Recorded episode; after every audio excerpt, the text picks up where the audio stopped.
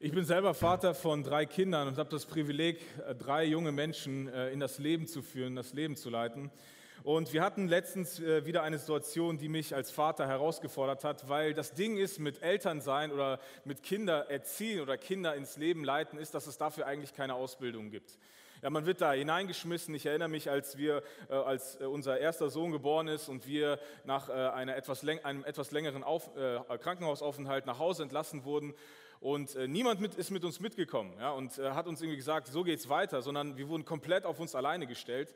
Und so finde ich mich immer wieder im Alltag wieder mit meinen Kindern, dass ich irgendwie komplett auf mich alleine gestellt bin und mit der Situation irgendwie klarkommen muss und irgendwie das richtig machen will. Das ist nämlich meine Intention. Ich würde es gerne richtig machen mit meinen Kindern.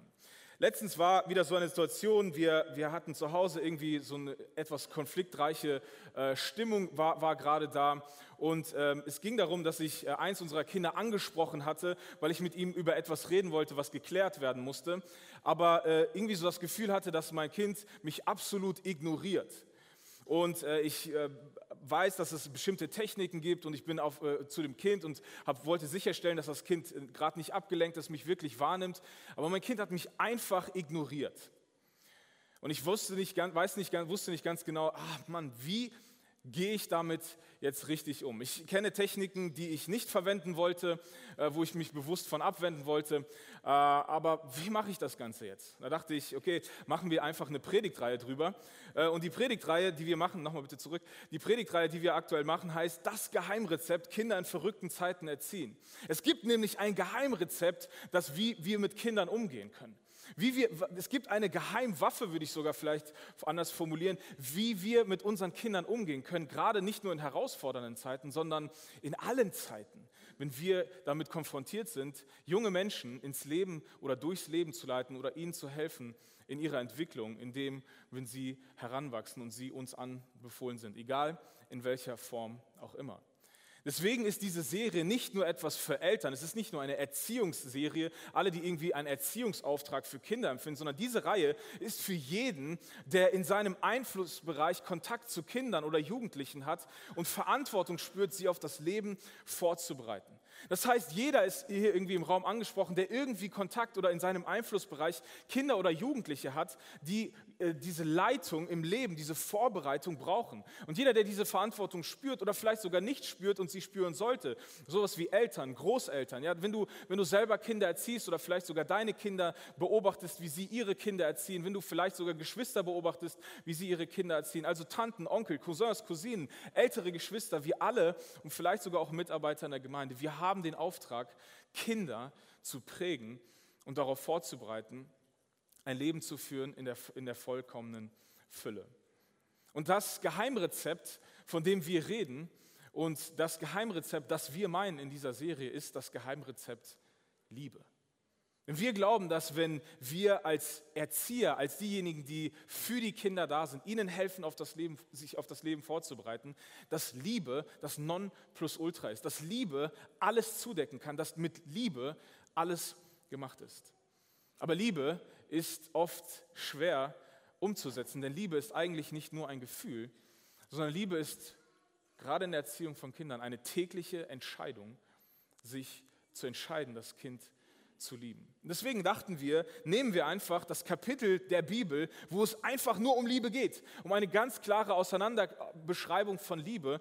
Und da geht es nicht darum, dass das alles Liebe ist und dass es, nichts weiter, dass es keine weiteren Aspekte gibt. Aber ich denke, dass wir gerade, wenn wir den Kontext anschauen von 1. Korinther, ähm, von 1. Korinther 13, in der das, was unser Gerüst ist, dass das uns helfen soll, äh, Kinder zu lieben und Kinder besser zu erziehen. Denn das ist nämlich genau der Auftrag. Wenn wir in die Bibel schauen, dann gibt es oft, gibt, ist, ist, was das ganze Thema Erziehung und Familie angeht, gar nicht so viele gute Beispiele, oder? Weil es gab sehr, sehr viele kaputte Familien, die wir, die wir in der Bibel finden. Und es gibt vielleicht auch, es gibt nur ein paar einzelne Texte, wo es ganz konkret darum geht, wie wir Kinder erziehen. Aber es gibt ein generelles Gebot, das Jesus uns gegeben hat, das auch für Erziehung gilt. Und Jesus sagt nämlich, liebt einander, wie ich euch geliebt habe.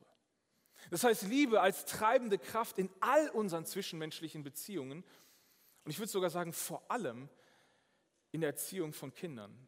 ist super notwendig. Und deswegen nehmen wir als Gerüst für unsere Predigtserie zum Thema Erziehung folgenden Text, nämlich 1. Korinther 13, das, das, das, äh, das Lied über die Liebe und wollen die einzelnen Aspekte, wie Liebe dort beschrieben wird, durchgehen und versuchen zu übertragen, was es bedeutet, wenn wir im Kontakt, wenn wir im, im, im Austausch, wenn wir im Leben mit Kindern liebevoll interagieren. Letzte Woche sind wir einige, einige Aspekte von Liebe durchgegangen. Wir haben gelernt, dass Liebe geduldig ist und dass es bedeutet, dass ich das Kind fördere, dass ich das Kind leite in seiner Geschwindigkeit dass ich bereit bin, mich zurückzunehmen, sondern mich auf das Kind einlasse, auf seine Wachstumsgeschwindigkeit, auf seine Lernfähigkeit, bereit bin, Dinge öfter zu wiederholen, wenn, weil das Kind Wiederholung braucht, um etwas wirklich fest zu verankern. Wir haben gelernt und darüber geredet, dass Liebe freundlich ist. Und wir haben versucht, das zu übertragen, dass Freundlichkeit bedeutet, dass wenn wir liebevoll in Freundlichkeit erziehen, dass es bedeutet, dass wir dem Kind wohlwollend zugewandt sind, dass, dass, wir, dass, wir, dass unsere Grundeinstellung ist, dass wir das kind freund, dem Kind freundlich begegnen. Der dritte Aspekt war, Liebe neidet nicht. Das bedeutet, und die, unsere Übertragung war, wir feiern den Erfolg des Kindes angemessen. Wir, wir, wir, wir, setzen das Kind nicht im Vergleich zu anderen und spielen das Kind aus, erhöhen den Druck, sondern wir feiern das, was das Kind kann, was das Kind ist. Und das auch angemessen, so dass es dieses Feiern das Kind ermutigt und weiterbringt. Der nächste Aspekt war Liebe tut nicht groß. Und unsere Zusammenfassung war, gewinne das Herz des Kindes und konditioniere nicht Verhalten. Gewinne das Herz des Kindes. Wir wollen eine intrinsische, eine innere Motivation in unserem Kind fördern. Und das ist unser Synonym für das Herz gewinnen, dass wir unser Kind helfen wollen, innerlich, von innen heraus. Denn das ist das, wie unser Glaube funktioniert. Das ist das und das ist die Intention Gottes, wenn wir Gott als den liebenden Vater äh, sehen. Er will uns von innen nach außen hin verändern und nicht von außen nach innen. Und das ist auch die beste Motivation und die beste Vorgehensweise, so mit seinen Kindern umzugehen, wenn Liebe das Geheimrezept ist, wie wir unsere Kinder erziehen. Und der letzte Aspekt, über den wir letzten Sonntag sprachen, war, Liebe bläht sich nicht auf. Liebe macht sich nicht groß oder Liebe tut nicht groß, sondern Liebe ist bereit, so zu erziehen, dass das Kind eine gesunde Selbsteinschätzung von sich, aber auch eine gesunde Selbsteinschätzung im Verhältnis zu mir entwickelt. Heute wollen wir uns nur einen einzigen Aspekt widmen, weil der so reich und so inhaltsreich ist. Heute geht es darum, Liebe ist nicht Aschemonei. Ich habe heute ganz bewusst, ja, das sind keine Hieroglyphen, das ist Griechisch. Für diejenigen, äh, die, die, die, die Bibel ist uns überliefert im griechischen Urtext. Und das ist das Wort, das ist der Aspekt von Liebe, dem wir uns heute widmen möchten. Ich habe das bewusst heute mal im Griechischen mitgebracht, weil die Übersetzung dieses Wortes so vielfältig ist, so viele verschiedene Dinge, Aspekte aufgreift, je nachdem, aus welchem Kontext man Liebe in der praktischen Umsetzung betrachtet. In vielen Übersetzungen heißt es, Liebe ist nicht taktlos, Liebe ist nicht, äh, äh verletzt nicht den Anstand, Liebe ist nicht unverschämt, Liebe ist nicht unzulässig, Liebe äh, handelt nicht unangemessen. Und in der letzten Woche haben wir festgestellt, dass all diese Beschreibungen in 1. Korinther, dass das Verben sind, also das sind Tu-Worte, das sind Handlungsbeschreibungen, wie Liebe lebt, wie Liebe praktisch wird. Und das Gleiche ist auch hier. Und ich habe versucht, eine, eine Übersetzung zu finden, die im Kontext von Erziehung dem Wort entspricht, was wir in 1. Korinther 13, Vers 5 finden, aber was uns auch hilft, äh, in Erziehung weiterzudenken. Und hier ist mein Übersetzungsversuch. Liebe ist nicht unehrenhaft. Liebe ist nicht unehrenhaft. Liebe ehrt den anderen, um, um das anders, um das äh, ich sag mal, positiv zu formulieren. Das ist für, für den Kontext von Kindererziehung bei dieser Übersetzung des Wortes mein Favorit. Denn Ehre ist etwas, was im, im Kontext von Beziehung und von, im Kontext von Erziehung von Kindern etwas ist, das Kindern hilft, in, der Lebens, in ihrer Lebenswelt besser zurechtzukommen. Und ich glaube, dass all die, äh, dass die versierten Bibelleser gerade im Kontext von Erziehung das Wort Ehre irgendwie bekannt vorkommt, oder? Denn wir haben einen konkreten Bibeltext zu Kindern, da heißt es nämlich folgendermaßen, Ehre, eins weiter bitte, Ehre deinen Vater und deine Mutter, dies ist das erste Gebot, das Gott mit einer Zusage verbunden hat. Ehre deinen Vater und deine Mutter. Das ist sogar Teil des Dekalogs, also der zehn Gebote Gottes, der zehn äh, Gesetze, die Gott seinem Volk Israel gegeben hat, um ihnen zu helfen, zu helfen, ein Volk zu werden, ein Volk, als ein Volk zu leben, das Gott ähnlich wird. Also eine ganz krasse Kernessenz von, von, der, von der Identität Gottes, die Gott seinem Volk, unseren, uns als Menschen weitergibt. Wir finden die, diese, diese, das Zitat aus, dem, aus den zehn Geboten in der Bibel mehrfach. Und das ist eins, wo Paulus das im Brief an die Feser äh, gebraucht. Ehre deinen Vater und deinen Mutter und deine Mutter. Und ich will heute über, über etwas reden, über dieses, über dieses Ehren. Was bedeutet es, wenn, wenn Liebe im Kontext von Erziehung ehrenhaft ist. Wenn Liebe, oder so wie es im 1. Korinther 13,5 steht, nicht unehrenhaft ist. Und ich will heute über etwas reden, dass, wenn wir unsere Kinder in dieser Geheimwaffe Liebe erziehen, das ehrenhaft beidseitig ist. Und ich glaube, dass wir oft, wenn wir gerade diesen Text uns anschauen, dass wir oft nur die Erwartung an Kinder haben, dass sie ehrenvoll mit Eltern umgehen. Aber es gibt auch die Seite, wenn wir in Liebe erziehen, wie wir ehrenvoll mit Kindern umgehen. Ich möchte heute eine sehr steile These ansetzen und die heißt folgendermaßen. Die steile These heißt, Ehre ist besser als Gehorsam. Ehre ist besser als Gehorsam. Gib mir etwas Zeit, um das äh, zu erklären. Die Sache ist nämlich die, im Kontext von diesem Bibeltext kommt Gehorsam auch vor. Lass uns den mal anschauen. Ein Vers davor heißt es nämlich, ihr Kinder, gehorcht euren Eltern, so erwartet es der Herr von euch, mit dem ihr verbunden seid. Ehre deinen Vater und deine Mutter. Dies ist das erste Gebot, das Gott mit einer Zusage verbunden hat. Ich glaube, dass im Kontext und im Verständnis von Ehre und Gehorsam im biblischen Kontext, dass wir manchmal in einer Spannung leben, vor allem wenn wir die Erwartung an Kinder haben, gehorsam zu sein oder Eltern zu ehren. Ich denke, dass viele von uns, dass wir Ehre und Gehorchen gleichsetzen. Und ich will heute ein bisschen darüber reden, dass Ehre besser ist als Gehorsam, aber dass Gehorsam im Kontext von Ehre durchaus vorkommt. Wenn jetzt alle verwirrt sind, sehr gut, dann lasst uns loslegen. Wie machen wir damit? Wie lösen wir diese Spannung auf? Dafür will ich erstmal definieren, was ich heute unter Ehre verstehe. Ehren ist folgendes. Ehren ist den Wert des anderen kennen und ihn nach diesem Wert behandeln. Noch einmal. Wenn ich jemanden ehre, dann weiß ich, was der andere wert ist. Ich kenne seinen Wert und ich tue alles dafür, wenn ich den anderen ehren will, dass ich ihm nach diesem Wert behandle. Im Kontext der Bibel finden wir genau diese Beschreibung, nicht in dieser Formulierung, aber genau diese Ansätze, dass Ehren, Gott zu ehren ist, den Wert Gottes wertzuschätzen, dass Gott zu fürchten auch ein, ein Synonym von Gott zu ehren ist, nämlich zu wissen, wer Gott ist, dass Gott der heilige Gott ist und dass, wir das, dass, wir das, dass uns das bewusst ist und wir nach diesem Wert ihn behandeln. Im Kontext von Familie ist das sehr, sehr hilfreich.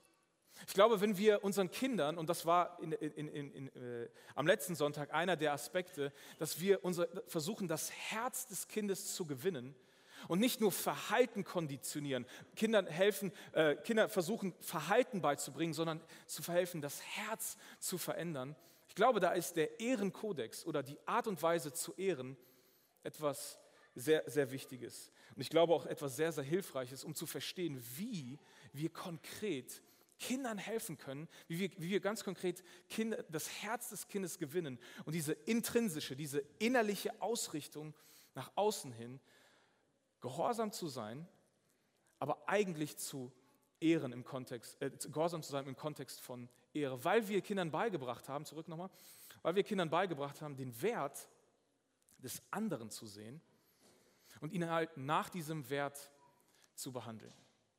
Das Interessante ist, dass Ehre, dass der Wert der Ehre oder die Kultur der Ehre, auf die wir gleich noch zu sprechen kommen, nicht nur etwas ist, wovon wir als Eltern oder als Erziehungspersonen profitieren werden, weil das ist oft so die Konnotation von dem Bibelvers, den wir gerade hatten, Ehre dein Vater und deine Mutter. Das ist so diese Erwartungshaltung, du sollst mich ehren, ich profitiere davon, wenn du mich ehrst. Sondern dass wenn wir Kindern Ehrkultur beibringen, sie einfacher im Leben zurechtkommen, weil eine Ehrkultur nicht nur etwas inner, innerfamiliäres ist, etwas, was in der Familie gelebt werden sollte, sondern etwas, was dem Gebot Jesu liebt einander, so wie ich euch geliebt habe, sehr, sehr nahe kommt. Ich würde sogar sagen, deckungsgleich ist, nämlich den anderen so zu lieben, weil ich sehe, was er wert ist und ich ihm nach seinem Wert behandle. Wollen wir uns mal zuallererst den Aspekt anschauen, was es bedeutet, wenn wir als Eltern, wenn wir als Großeltern, als Tanten, als Onkel, als Erwachsene Kinder ehren. Was bedeutet es, wenn Liebe die Geheimwaffe im Umgang mit Kindern ist? Was bedeutet es, wenn unsere Liebe, wenn wir unsere Kinder lieben wollen, wenn wir uns ehrenhaft Kindern gegenüber verhalten? Was bedeutet das konkret? Es hat sehr viel damit zu tun, wie wir das Kind sehen, was unser Bild vom Kind ist. Das Bild vom Kind ist in der Pädagogik ein ganz gängiger Begriff. Also das bedeutet, das meint also, wie nehme ich das Kind wahr? Was ist meine Grunderwartung an das Kind? Und mein Bild von Kind, wie ich das Kind ganz allgemein sehe, bestimmt, wie ich mit dem Kind umgehen werde. Es gibt viele verschiedene Bilder. Ich möchte heute die drei klassischen Bilder äh, kurz vorstellen. Das erste Bild, was man von einem Kind haben kann, das nennt man der unbehauene Stein. Wir haben einen unbehauenen Stein. Das Kind ist, es ist rohes Material und es braucht sehr viel Arbeit von außen, von extern, um etwas zu werden. Wenn wir unsere Kinder nach dieser, mit diesem Bild äh, behandeln, als unbehauenen Stein, dann vermitteln wir in dem Sinne unserem Kind, du bist nichts, du brauchst mich, um jemand oder etwas zu werden. Du brauchst vollkommen externe Hilfe, alleine wirst du nicht klarkommen. Das ist die Perspektive auf das Kind, der unbehauene Stein. Die andere Perspektive ist das komplette Gegenteil, nämlich die Perspektive, das Kind ist wie ein Samenkorn.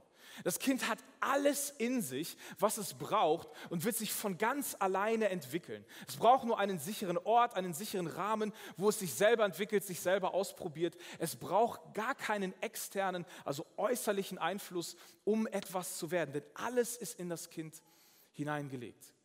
Erziehungsumgänge damit sind, das Kind möglichst viel in Ruhe zu lassen, alles selber entscheiden zu lassen. Und bloß nicht irgendwie das Kind verformen, weil es sonst nicht der DNA entspricht, was in dem Kind drin ist. Das ist das komplette Gegenteil vom ersten. Das dritte ist eigentlich so etwas wie eine Mischung daraus, aber doch ein ganz anderer Ansatz. Das nennt sich in der Pädagogik das Bild vom Kind, nämlich das Kind als ein kompetentes Kind zu sehen. Das, das Bild vom kompetenten Kind beschreibt, dass wir die Überzeugung haben, dass jedes Kind, eine Folie weiter, dass jedes Kind von Anfang an eine eigene und wertvolle Persönlichkeit ist. Dass das Kind nicht irgendwie Formung braucht, um eine Person zu werden, sondern dass all das, was das Kind braucht, schon in dem Kind drin ist. Das Kind aber unsere bewusste Leitung braucht, all die Dinge, die in ihm drin sind, zu lernen und auch oft äh, und, vor allem auch zu lernen, in einem sozialen Gefüge, in der Gesellschaft, in der Familie, in der Gemeinde, zu lernen, miteinander zu leben. Dass das Kind alles hat, was es braucht, aber Leitung braucht, all das bestmöglich zu entwickeln. Ich glaube, dass diese Perspektive, dass diese Einstellung, diese Sicht auf das Kind, die Sicht, wie, wie Gott auf Kinder sieht, die Sicht, die Jesus in seiner Zeit Kindern gegenübergebracht hat, dem entspricht. Dass Kinder als bei ihrer Geburt vollwertige Persönlichkeiten sind und trotzdem unsere Hilfe, unsere Liebe brauchen, ehrenvoll mit ihnen umzugehen, um ihnen zu helfen, äh, heranzuwachsen.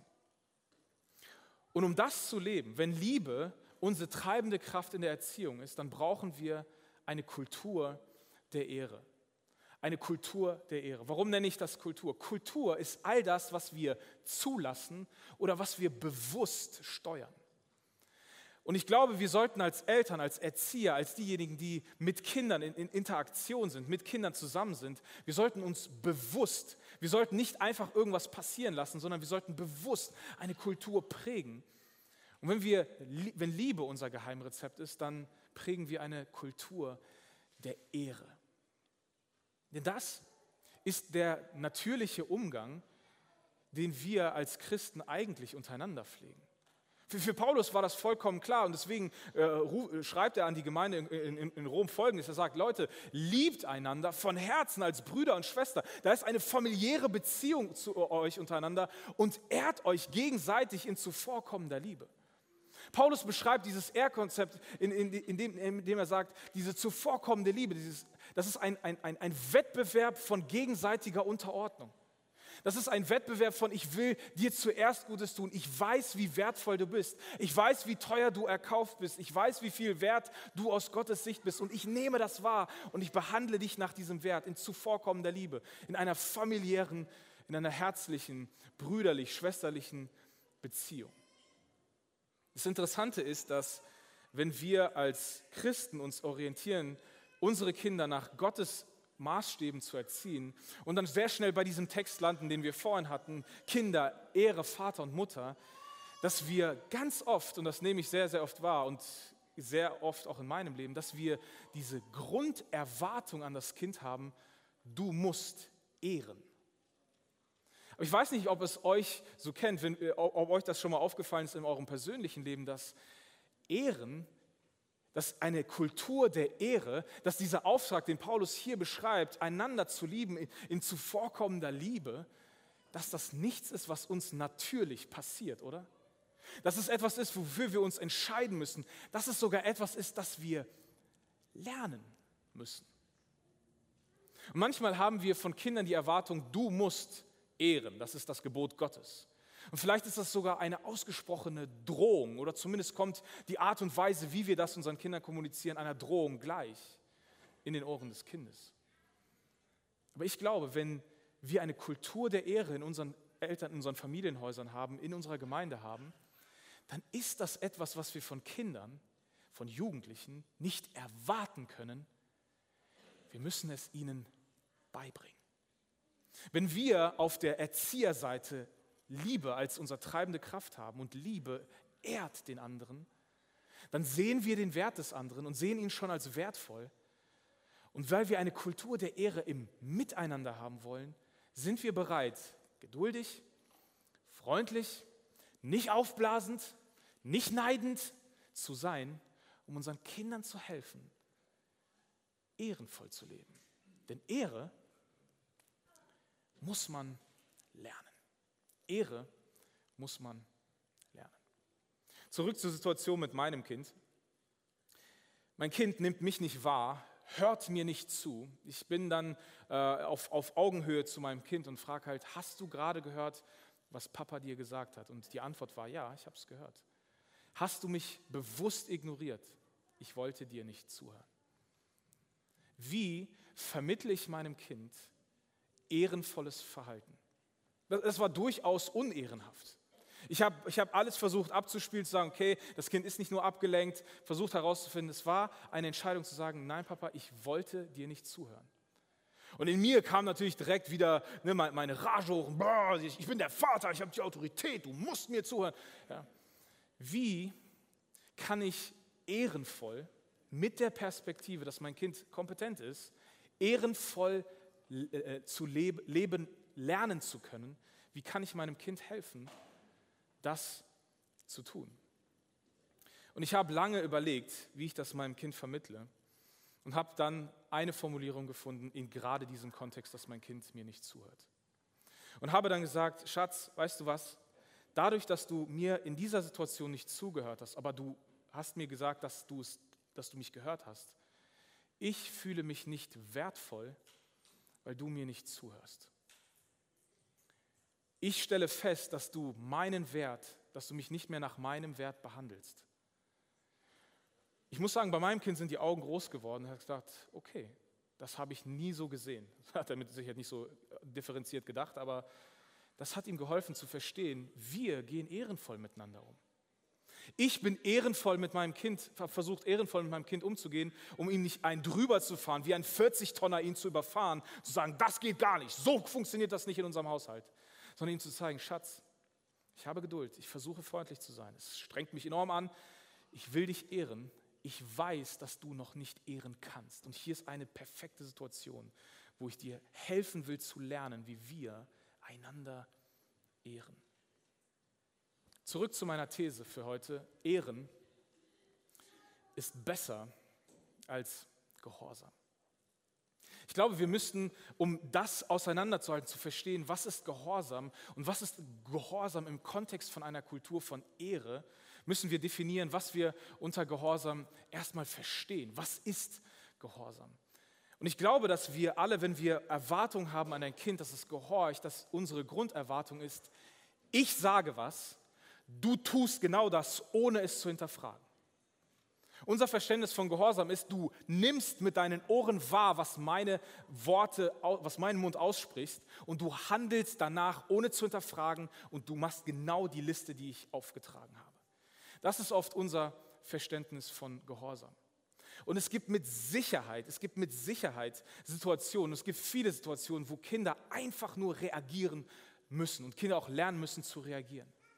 Aber wenn wir in einer Kultur von Ehre und auch einer von Wertschätzung leben, dann ist es oft eine Herausforderung, denn wenn wir unser Kind als kompetentes Kind, als vollwertige Persönlichkeit wahrnehmen, dann, dann nehmen wir auch wahr, denn das, was wir nicht wollen, will unser Kind auch nicht. Und ich glaube, eins der größten, ich nenne das mal Unbedürfnisse, die wir als Menschen haben, ist es, von außen kontrolliert zu werden. Wir hassen es, von anderen kontrolliert und manipuliert zu werden. Unsere Kinder auch. Kinder mögen das nicht. Sie sind vollwertige, ganzheitliche Personen.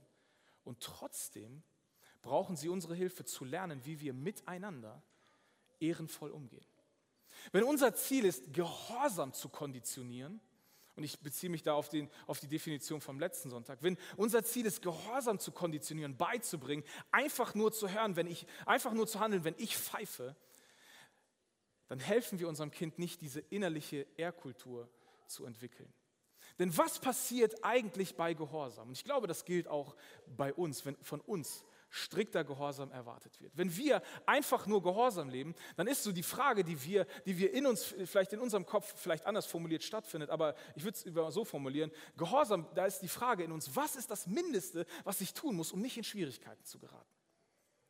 Wenn das die Motivation ist, wenn das das Bild ist, was wir unseren Kindern vermitteln, dass sie immer nur so am Limit laufen können, dass sie bloß nicht in Schwierigkeiten kommen, ein weiterer Aspekt ist, wenn, wenn wir nach Regeln und nur, nur, nach striktem Gehorsam einfach nur gehorchen, ohne das Warum dahinter zu verstehen, wenn das unser Erziehungsstil, unser Umgang mit Kindern ist, dann ist die natürliche, dieser Freiheitsdrang, den wir Menschen haben, das, was uns zu Menschen macht, so wie Gott uns geschaffen hat und auch ein Kind von klein auf in sich trägt, dann ist die, die, natürlich, die natürliche Art und Weise, wie wir mit solchen strikten Regeln umgehen, wir suchen die Gesetzeslücke.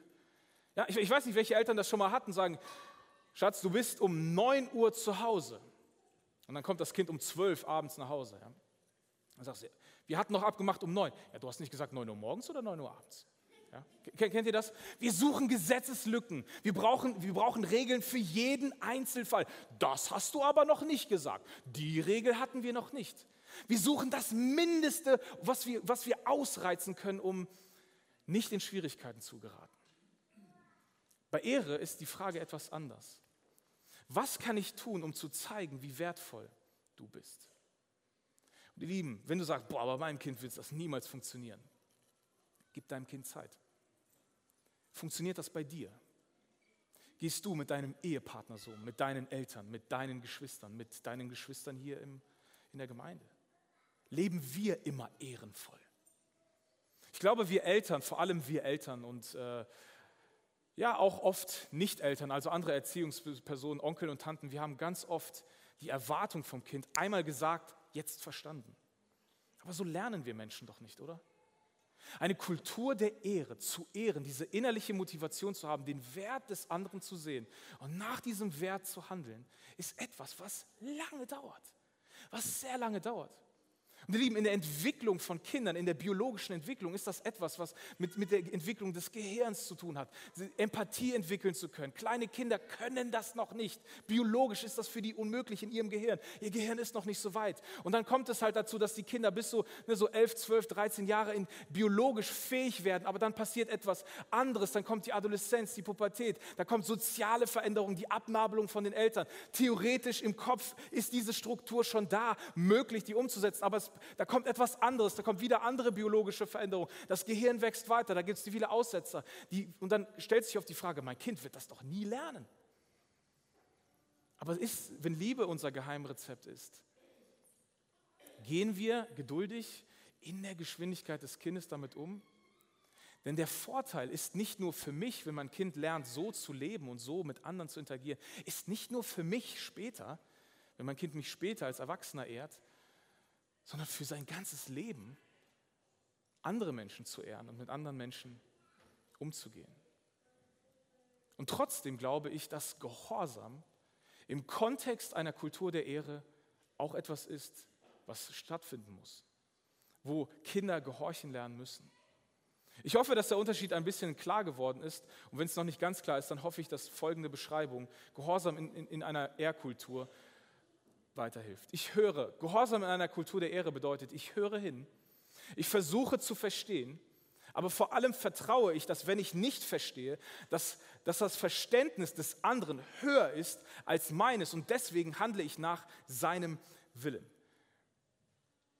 Noch einmal, in einer Kultur der Ehre einer, wo wir uns gegenseitig ehren, wo wir ehrenvoll und respektvoll miteinander umgehen, ist Gehorsam folgendes. Ich höre dich, weil Gehorchen, ja, da ist das alte Wort Horchen, ne, Hören drin.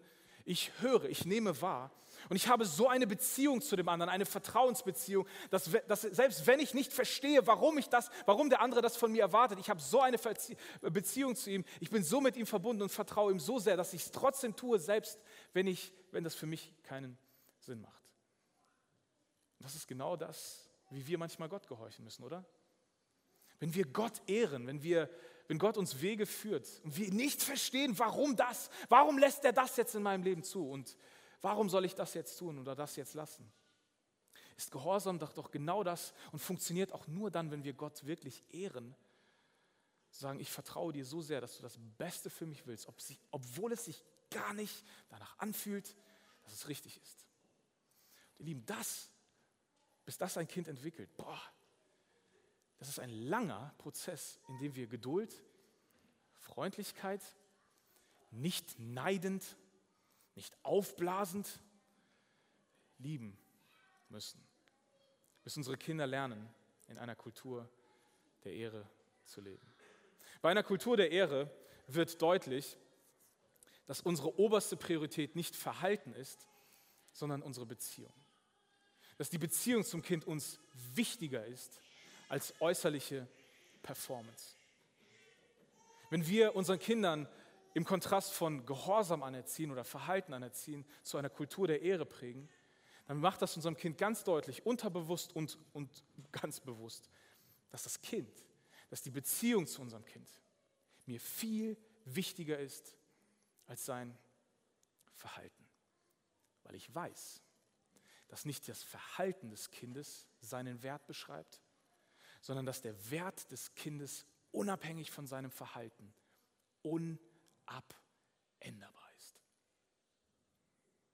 Schwer, herausfordernd.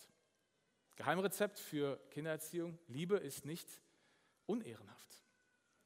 Und hier kommt die spannende Frage, was tun wir, wie bringen wir das Ganze bei? Wie leben wir eine Kultur der Ehre? Wie nehmen wir mit dem Bild, dass das Kind kompetent genug ist, das lernen zu können? Aber wie bringen wir einem Kind das bei? Was tun wir, wenn mein Kind sich unehrenhaft verhält? Und das Wort, das wir dafür brauchen oder die Reaktion, die wir dafür brauchen, ist folgendes. Das nennen wir Disziplin. Wir brauchen Disziplinierung. Und ich weiß, dass Disziplin etwas ist, was bei jedem irgendwie anders klingt. Und du, du vielleicht denkst, okay, ja, dann mache ich ja alles richtig, dann, das habe ich ja schon immer genauso gemacht.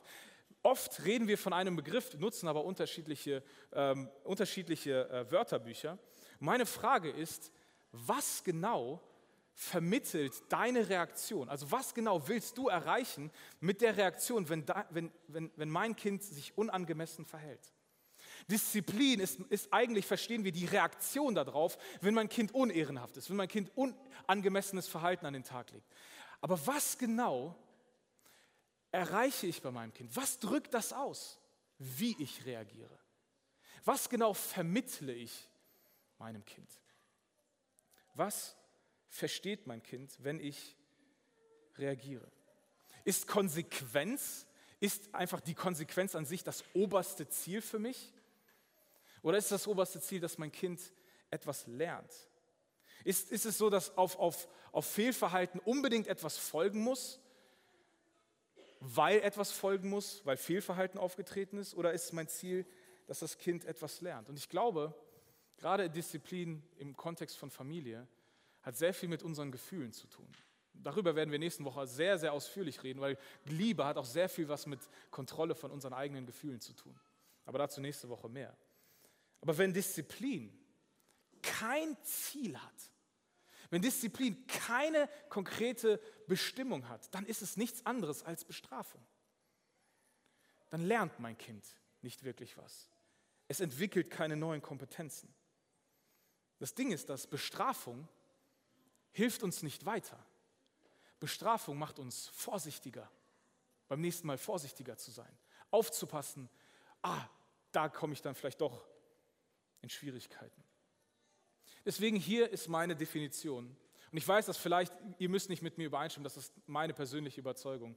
Folgende Definition von Disziplin. Disziplin ist bewusst Grenzen setzen aber trotzdem emotional auf der Seite meines Kindes eingestimmt zu sein und mit ihm daran zu arbeiten, die nötigen Kompetenzen aufzubauen, um gute Entscheidungen zu treffen und Verantwortung für eigene Emotionen und Verhalten zu übernehmen. Das ist ein sehr langer Text. Ja? Kurzer Abriss. Disziplin bedeutet nicht, dass, ich, dass das Kind machen kann, was es will, sondern ich setze bewusste Grenzen, indem ich meinem Kind helfe, in diesen Grenzen, das, was in dem Kind schon drin ist, weil es kompetent ist, das zu entwickeln und in diesen Grenzen das zu lernen. Ich bin aber trotzdem emotional auf der Seite des Kindes. Denn bei Bestrafung ist es immer so, du gegen mich. Du hast meine Ehre verletzt, du hast mich verletzt, deswegen, du hast etwas äh, Unangemessenes getan, das eine Bestrafung braucht. Oft aus Emotionen heraus. Aber ich bin oft emotional auf der Seite meines Kindes und ich arbeite daran. Meine Disziplinierungsmaßnahme soll meinem Kind helfen, Kompetenzen zu entwickeln, um beim, anderen, äh, beim nächsten Mal oder beim über, über, übernächsten Mal besser zu handeln und Verantwortung für seine eigenen Gefühle und für sein Verhalten zu übernehmen. Denn meistens ist unangemessenes Verhalten, das was Paulus mit meint, Liebe ist Ashmonei, Liebe ist nicht unangemessen, ist das, was wir aus unseren Gefühlen heraus reagieren, dass wir emotional reagieren. Dass wir nicht mehr, dass, dass unser emotionales Gehirn nicht mehr mit unserem Denkgehirn verbunden ist. Das passiert uns als Erwachsenen. Das ist etwas, was unsere Kinder lernen sollen. Und das ist das Ziel, was Disziplin hat. Disziplin soll unserem Kind helfen, Kompetenzen zu entwickeln, die wo, wo, wo das Kind in sich alles Nötige schon drin hat, um das lernen zu können. Hier ein kleines Beispiel. Ein Junge kommt äh, nach Hause und sagt, Papa, ich wurde geblitzt. Ich wurde geblitzt und ich, es war richtig hoch. Ich glaube, ich muss meinen Führerschein abgeben. Und der war mit Papas Auto unterwegs. Und hier können wir verschiedene Reaktionen haben als Eltern. Natürlich kann das sein, ja, du ne, im Kopf, also was ich denken würde, ist im Kopf, ja, du arbeitest noch nicht, das heißt, das Geld werde ich zahlen. Ja, das heißt, wenn du nicht mehr, nicht mehr selber zu, dein, zu deinem Job fahren kannst, das heißt, du wirst nicht mehr deinen Nebenjob machen können, das heißt, ich muss dich wieder kutschieren. All diese Dinge, die geschehen ja uns und uns auch selber. Eine Möglichkeit, positiv zu disziplinieren, mein Kind ehrenvoll zu behandeln, ist, ich bin emotional auf der Seite des Kindes. Das heißt, ich drücke Empathie auf und sage, ey, oh nein, das ist ja schlimm. In deiner Situation würde ich mich auch richtig mies fühlen, oder? Ich glaube, du fühlst dich gerade richtig mies. Ich bin emotional auf der Seite meines Kindes. Ich weiß aber, dass mein Kind genug Kompetenzen hat, um zu entwickeln, mit dieser Situation klarzukommen. Und ich frage einfach, was wirst du jetzt machen? Boah, keine Ahnung, Papa, ich weiß nicht, wie ich das bezahlen soll. Boah, das ist echt eine schwierige Frage. Es ist echt herausfordernd, da eine Lösung zu finden. Kannst du mir irgendwie helfen? Kannst du mir das Geld irgendwie geben? Ich kann es dir gerne vorstrecken. Wir, wir helfen unserem Kind, seine eigenen Entscheidungen, seine eigenen Emotionen und für sein eigenes Verhalten Verantwortung zu übernehmen. Eins meiner Lieblingsbeispiele, so, so zu disziplinieren, ist von, von, einem Mann, der erzählt hat, dass sie äh, zu Hause die, die, die, die Regel hatten, dass die älteste Tochter den äh, Abwasch am Abend machen sollte. Und die hat das halt immer wieder hinausgezögert ne, nach dem Abendessen und hat das nicht gemacht. Und die, die Frau war schon ganz genervt, sagt, ne, sagt zu Mann, mach du doch mal was, sag du doch mal was. Ne, so, ne. Der Abwasch, ja gleich, der Abwasch, ja gleich. Ja, und es zog sich und zog sich. Und irgendwann ist der Vater aufgestanden und hat den Abwasch einfach erledigt. Und die Tochter kommt irgendwann runter, natürlich viel zu spät, und sagt, oh, oh, ist ja alles abgewaschen, cool, wer hat das gemacht? Und sagt der Vater, ich habe das gemacht. Was kriege ich dafür? Wie bezahlst du mich? Ich nehme 50 Euro die Stunde. Oh, das so viel Geld habe ich nicht. Okay, äh, dann lass uns Dienste tauschen. Mein Dienst ist Hühnerstall aufräumen oder das Müllhäuschen sauber machen, die Mülltonne waschen. Was willst du machen? Hühnerstall aufräumen oder Müll, Müll, Mülltonne sauber waschen? Ah, Müll ist eklig. Ich mache ich mach, äh, Hühnerstall. Okay, wann machst du das? Jetzt oder morgen? Ah, morgen. Okay, na gut. Ja, dann kommt dann direkt so die Gefühle so, wie, du musst auch disziplinieren, da muss auch jetzt. Na? Nein, morgen. Okay, deine Entscheidung. Am nächsten Morgen war Sonntag und die Familie kam vom Gottesdienst nach Hause und der Vater erinnert seine Tochter und sagt, Schatz, der Hühnerstall wartet noch auf dich. Ach ja, stimmt. Und dann äh, schreibt dieser Autor, der dieses Beispiel erzählt, sagt er, weil Gott mich liebt, regnete es in Strömen. Meine Tochter musste raus. Es war ihre Entscheidung, ihre Kompetenz, in ihrem freien Rahmen eigene Entscheidungen zu treffen und die Konsequenzen, mit den Konsequenzen zu leben. Jetzt im strömenden Regen, den stinkenden Hühnerstall aufzuräumen. Disziplin, Disziplin braucht immer ein Ziel. Wo leitet meine Reaktion auf unangemessenes Verhalten mein Kind hin? Ist es einfach nur Fehler gemacht, also braucht es gerechtig, einen gerechten Ausgleich, eine Strafe dafür? Was vermitteln wir unserem Kind? Helfen wir unserem Kind wirklich, etwas zu lernen? Und ich glaube, gerade in einer Kultur der Ehre, die, die Reaktion auf unehrenhaftes Verhalten zeigt, ob wir wirklich unser Kind ehren. Ich glaube, wir als Christen können sehr schnell die Erwartung haben, dass unser Kind mich ehren muss. Aber Liebe ist ehrenhaft. Liebe handelt nicht unehrenhaft. Und im Kontext von Erziehung, im Kontext vom Umgang mit Kindern, ist, macht unser Bild, unser Ein, äh, unsere Perspektive, wie wir das Kind sehen, sehr viel aus, wie wir mit dem Kind umgehen. Denn bei einer Kultur der Ehre wird deutlich, dass unsere oberste Priorität nicht Verhalten ist, sondern diese Beziehung zueinander. Dieser gleiche Mann, der das Beispiel erzählt, sagt, am nächsten Abend stand der Abwasch wieder da. Und sie hat wieder vergessen. Und er ruft nach oben, sagt, Schatz, der Abwasch gleich. Und er sagt, ich mach schon. Wehe, du machst meine Aufgabe. Und sie kommt runter. Nochmal tauschen? Hm, lieber nicht.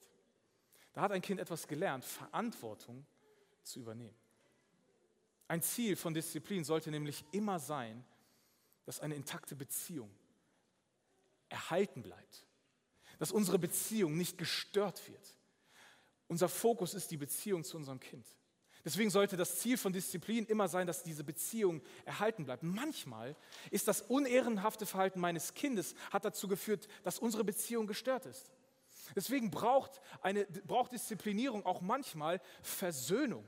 Manchmal ist Versöhnung notwendig. Und wir haben in den vergangenen Wochen äh, in einer Serie über Versöhnung geredet, was das konkret bedeutet. Und wir haben deutlich gemacht, dass Versöhnung ein Weg ist, etwas Konkretes umzusetzen. Ich weiß nicht, wer schon mal diesen Satz gehört hat. Ich weiß nicht, ich weiß nicht, warum du immer noch verärgert bist. Ich habe doch Entschuldigung gesagt. Kennt das jemand? Ja, in Ehe? So, ja. Ich habe doch, hab doch Entschuldigung gesagt. Ist doch alles okay.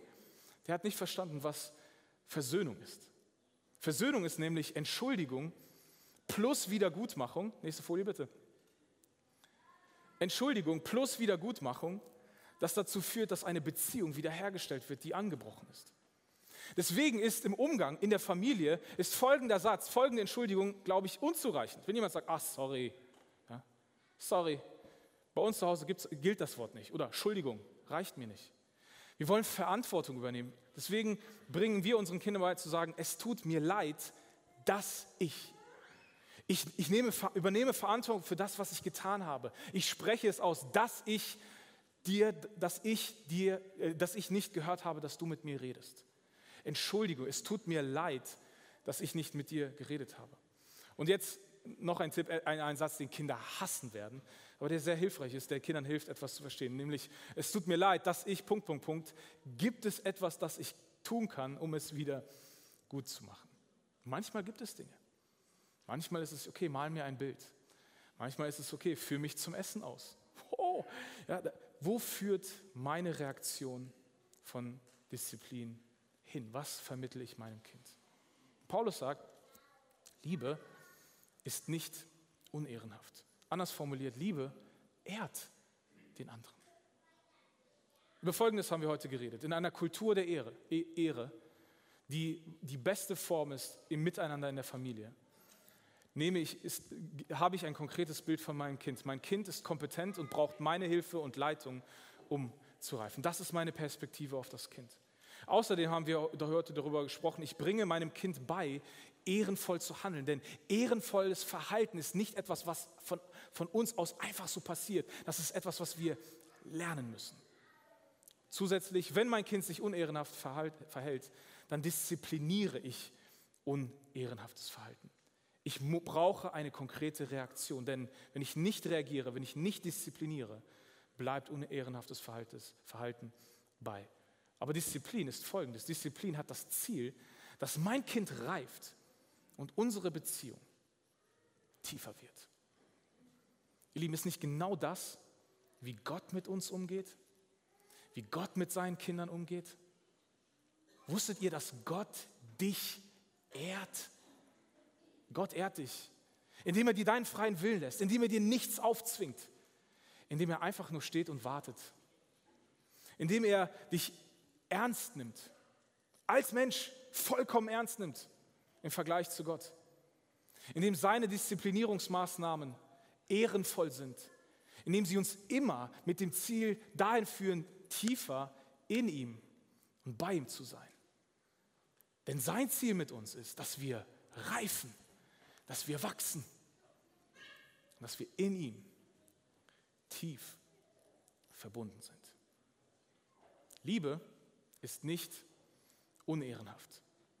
Wenn Liebe unser Geheimrezept ist im Umgang mit unseren Kindern und wenn wir eine Kultur der Ehre prägen, und du musst dieses Wort nicht benutzen oder diese Formulierung nicht benutzen, aber wenn Liebe ehrenvoll ist, von meiner Seite als Erzieher auf das Kind und ich meinem Kind helfe, von seiner Seite mir zurück und zu anderen ehrenvoll zu leben, glaube ich, dass wir unserem Kind helfen, Gott besser zu verstehen. Ich bete. Jesus, danke dir, dass du uns die Möglichkeit gibst, Kinder zu prägen. Unsere eigenen Kinder, die Kinder unserer Kinder, die Kinder unserer Geschwister, die Kinder in unserem Umfeld. Noch vor allem auch hier die Kinder in unserer Gemeinde. Ich bitte dich, dass du uns hilfst, dass Liebe unsere treibende Kraft ist im Umgang mit Kindern. Dass es nicht einfach nur ein romantisches Gefühl ist oder ein, ein, ein, ein Hochgefühl des Herzens, sondern dass es konkrete Handlung ist. Dass wir im Umgang mit unseren Kindern Ehre als ein Prinzip haben. Dass wir ehrenvoll mit unseren Kids umgehen und ehrenvolles Verhalten erwarten, aber auch beibringen. Herr, hilf du uns dabei. In all den Herausforderungen, in all den Situationen, wo es schwierig, wo es anstrengend ist, wo wir vielleicht gar nicht manchmal wissen, wo unsere Gefühle überkochen und wir unehrenhaft sind. Danke, dass deine Vergebung, deine Versöhnung überall möglich ist. Danke, dass du mit uns so umgehst, dass du uns so liebst, dass du nicht taktlos bist, dass du ehrenvoll bist. Amen.